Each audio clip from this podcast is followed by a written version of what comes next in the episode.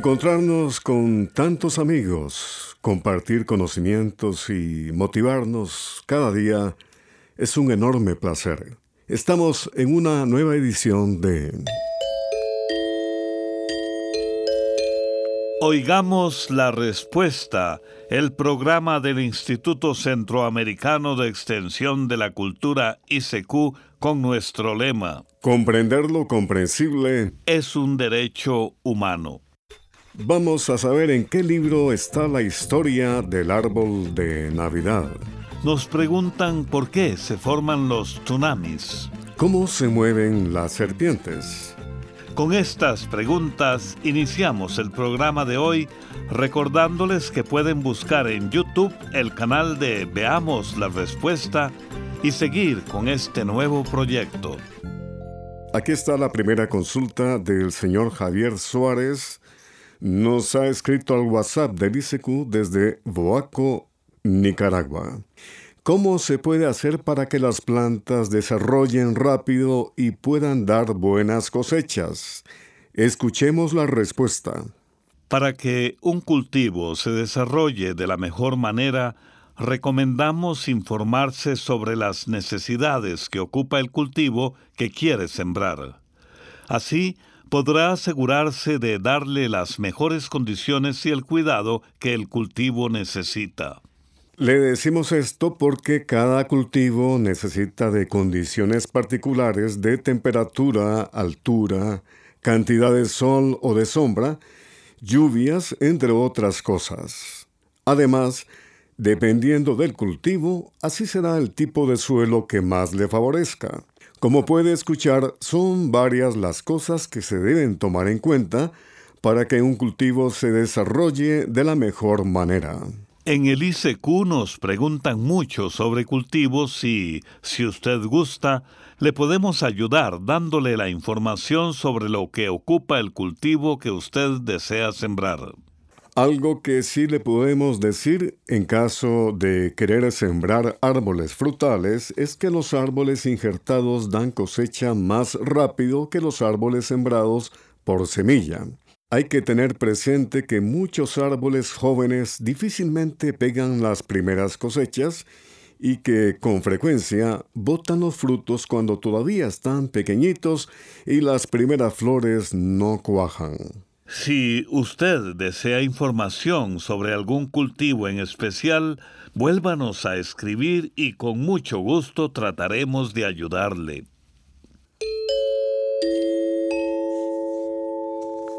¿En qué libro está la historia del árbol de Navidad?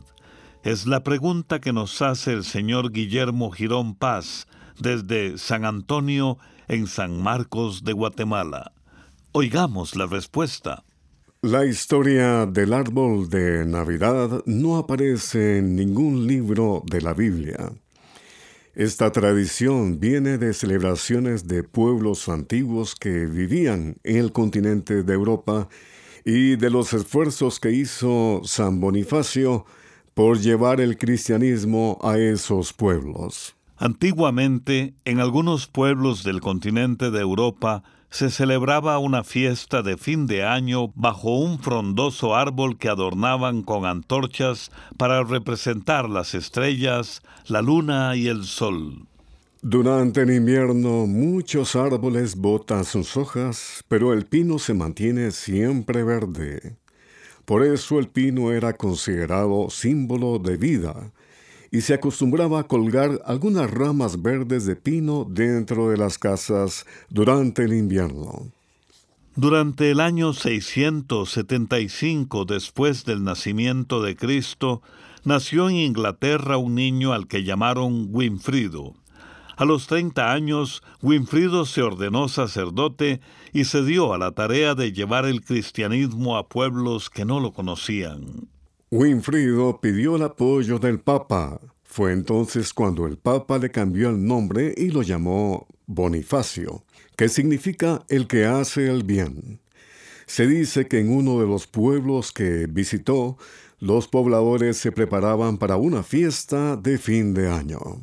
En la cumbre de un monte había un árbol de encino que era sagrado. Los vecinos creían que allí vivían dioses, Cuando Bonifacio llegó, derribó el árbol con unos cuantos hachazos. Las personas esperaban ver llover fuego del cielo contra el sacerdote, pero nada pasó.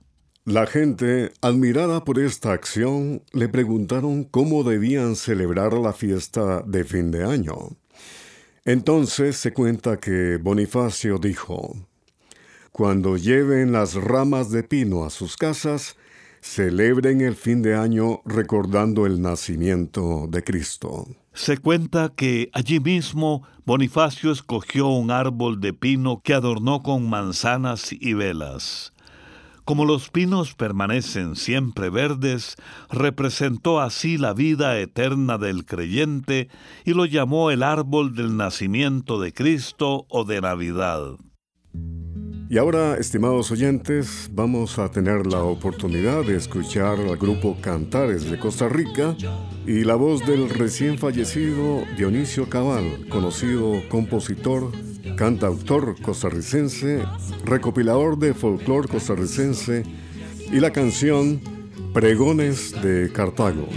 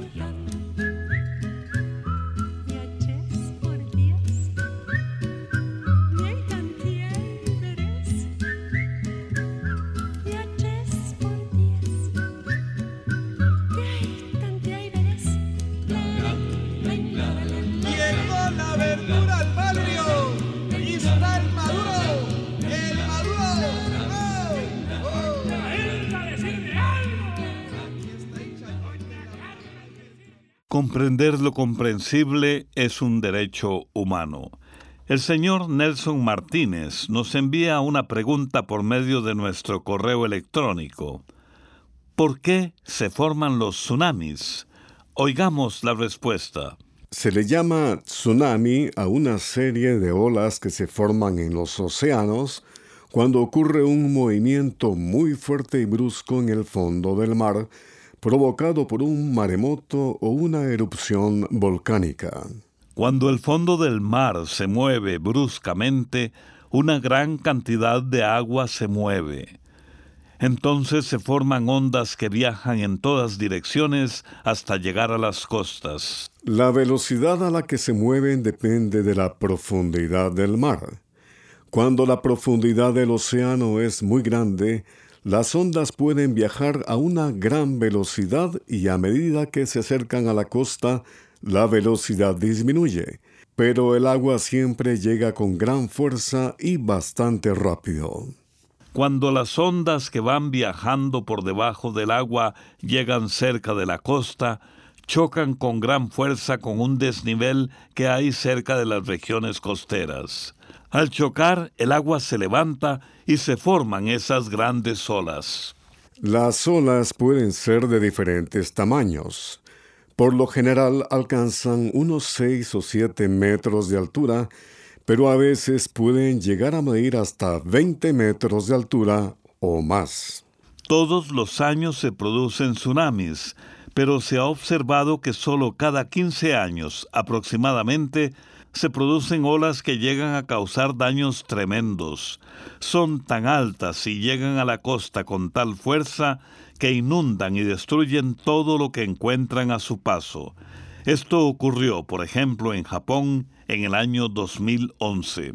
La mayor parte de los tsunamis se forman en el Océano Pacífico porque esta es una región de la Tierra donde ocurren muchos maremotos y donde hay muchos volcanes. Japón es uno de los países que más ha sufrido por ellos. De hecho, la palabra tsunami viene del idioma japonés tsu, que quiere decir puerto, y nami, que quiere decir olas. Se cree, aunque no está del todo claro, que la palabra tsunami era usada por los pescadores japoneses para referirse a unas olas que a veces destruían los puertos y que ellos creían que se formaban cerca de los puertos. Esos pescadores sabían que esas grandes olas eran diferentes a las que comúnmente se forman en el mar y las llamaban tsunamis. 57 años de acompañarles con este espacio de Oigamos la Respuesta. Muchas gracias por su importante sintonía. La señora Claudia López nos envía un mensaje por medio de WhatsApp desde Palestina, Quexaltenango, Guatemala. Bendiciones para cada uno de los que laboran en el ICQ. Tengo una pregunta. Tengo dos perros a los que les gusta comer manzanas y naranjas. Quiero saber si es malo para ellos o no. Escuchemos la respuesta. Antes de contestar su pregunta, doña Claudia, queremos agradecerle sus bendiciones. En cuanto a su inquietud, le diremos que la mayoría de los perros pueden comer manzanas y naranjas y no tienen problemas. Sin embargo, esto va a depender del organismo de cada perro, porque hay perros a los que alguna de estas dos frutas podría no caerles muy bien. Si usted nota que sus perros no tienen molestias estomacales, puede seguir dándoles pedacitos de estas frutas de vez en cuando. Eso sí, a las manzanas debe quitarles el centro y las semillas, y debe pelar las naranjas y también debe quitarle las semillas. Además, es conveniente saber que no se recomienda darle naranjas a los perros que están muy gordos o a los que tienen diabetes porque las naranjas contienen mucha azúcar. Aprovechamos para contarle que a los perros no se les debe dar uvas o pasas ni aguacate. Tampoco se les debe dar cebolla, ajo, chocolate ni nueces, porque no es bueno para ellos. La tradición del mariachi ¿Qué les parece si escuchamos a Pepe Aguilar de México, corrido de Chihuahua?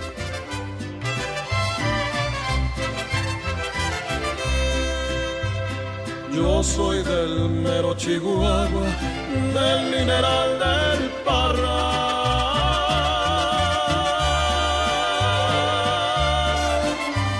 Y escuchen este corrido que alegre vengo a cantar qué bonito es Chihuahua. Linda mi tierra norteña, india vestida de sol. Brava como un león herido, dulce como una canción, qué bonito es Chihuahua.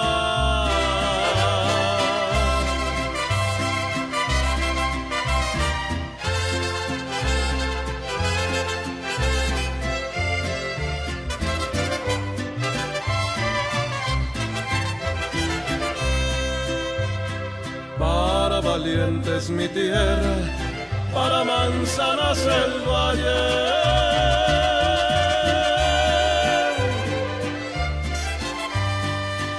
asaderos Villa y de la sierra la carne, qué bonito es Chihuahua.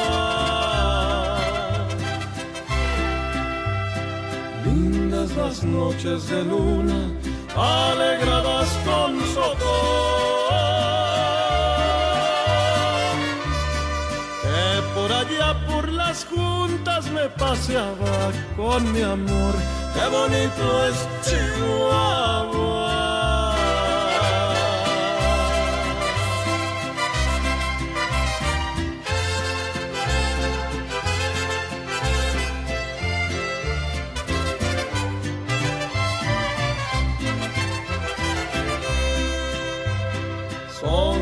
liebres orejeras y los pinos de Majalpa.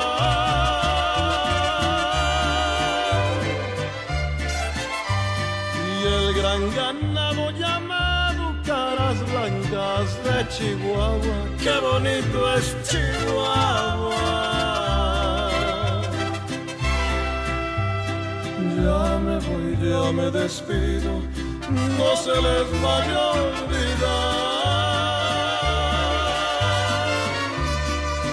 buena Chihuahua, que es valiente, noble.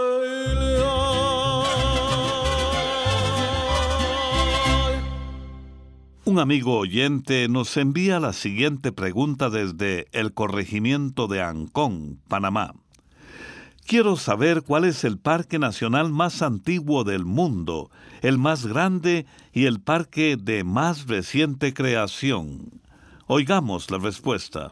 Los parques nacionales son terrenos que el gobierno de un país protege para conservar las plantas y animales que viven en ese lugar.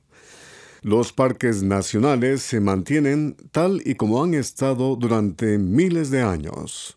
Actualmente hay clasificados unos 4.000 parques nacionales alrededor del mundo. Estas áreas protegidas son cada vez más importantes, pues son refugio de muchas especies de plantas y animales amenazados. Asimismo, son lugares que dan beneficios naturales, culturales y de salud para el medio ambiente y para los seres humanos. El primer lugar que fue declarado Parque Nacional se encuentra en Mongolia. Se conoce como Bokkan y se nombró Parque Nacional por el gobierno de Mongolia en 1778.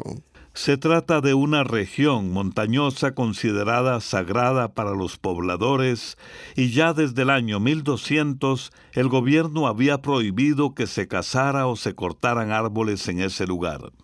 Al parque Botkan le sigue en antigüedad el Parque Nacional Yellowstone, que está en los Estados Unidos de América. Fue nombrado de esta manera en marzo del año 1872 el Parque Nacional Yellowstone tiene casi 9.000 kilómetros cuadrados de extensión y abarca terrenos de tres estados que son Idaho, Wyoming y Montana. En cuanto al parque nacional más reciente o último en crearse, le vamos a contar que es el Parque Nacional Loma Miranda en República Dominicana. El Senado del país aprobó la ley para su creación el día 22 de septiembre del año 2021. Por último, el parque nacional más grande del mundo está al noreste de la isla de Groenlandia. Tiene una extensión aproximada de 972 mil kilómetros cuadrados, o sea, unas 13 veces el tamaño de todo Panamá. Gran parte de este parque en Groenlandia se encuentra congelado, pues Groenlandia se encuentra muy al norte del planeta, cerca del Polo Norte. Allí se protegen a muchos animales de esas regiones como los osos polares, los bueyes almizcleros, zorros del Ártico, el armiño y una pequeña población de lobos. También hay animales marinos como la ballena beluga, el narval y varias especies de focas y morsas. La música tiene muchos estilos y forma de interpretarse. Vamos a escuchar desde Honduras al cantautor Pastor Galileo y la canción Like Daniel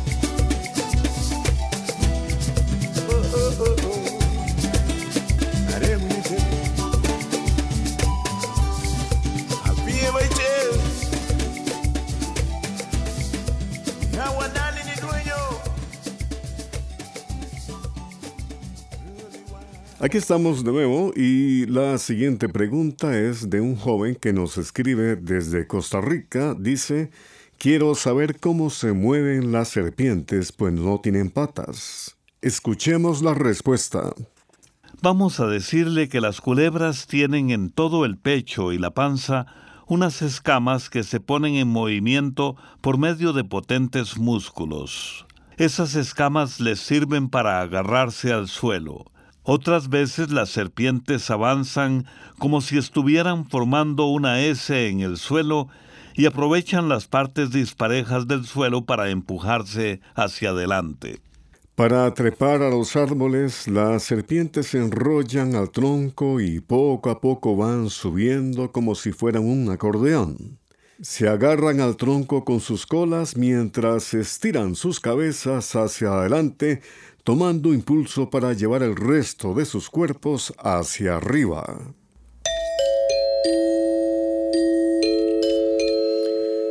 Nos complace presentarles el cuento de esta semana de la escritora costarricense Carmen Lira, Salir con un domingo 7.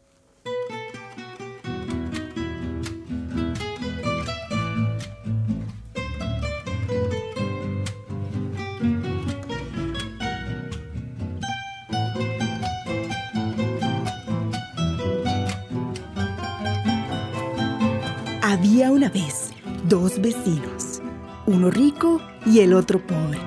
Al rico no le gustaba compartir su fortuna con nadie y por supuesto no compartía nada con su vecino pobre. El pobre subía todos los viernes al monte a cortar leña que luego vendía en la ciudad. Uno de tantos viernes, el vecino pobre se perdió en la montaña y lo alcanzó la noche. Cansado, el hombre resolvió subirse a un árbol y allí pasar la noche. Trepado en la cima del árbol, el hombre vio a lo lejos que se encendía una luz en medio de la montaña. Bajó del árbol y se encaminó al lugar.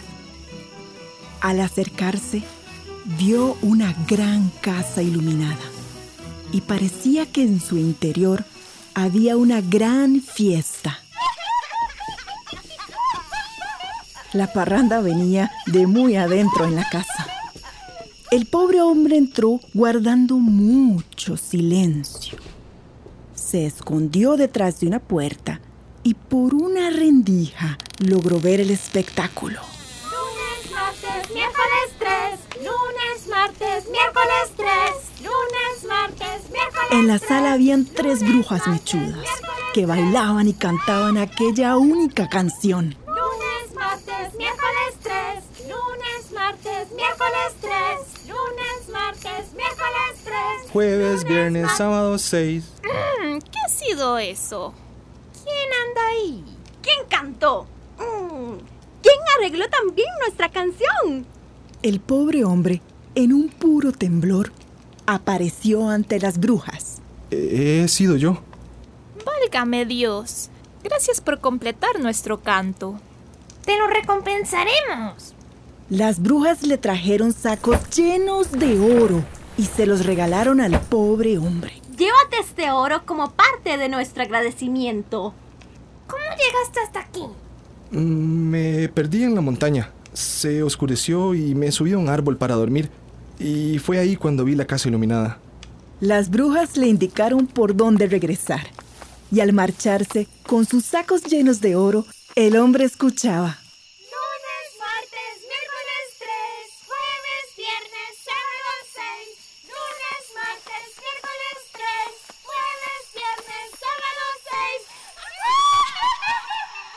El hombre regresó a su casa sin dificultad. Colocó los sacos llenos de oro en el humilde corredor de su casa y los contempló. Lloraba de felicidad.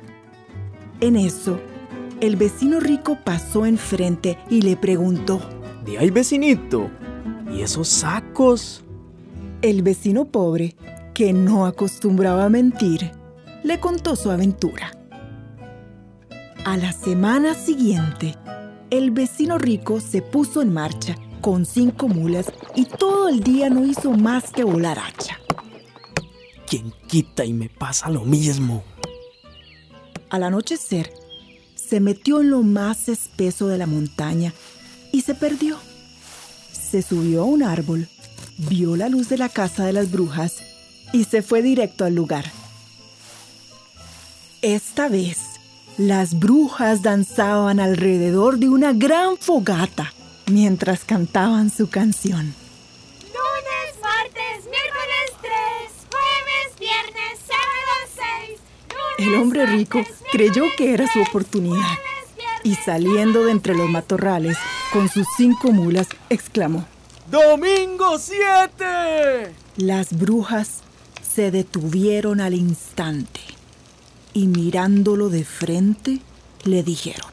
¿Quién es ese atrevido que nos ha echado a perder nuestra canción? ¿Quién es ese que ha salido con un domingo 7?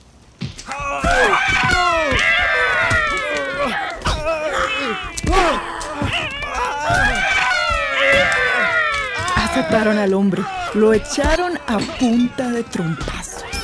Le desamarraron las mulas, las liberaron de sus cargas de leña y las echaron monte adentro.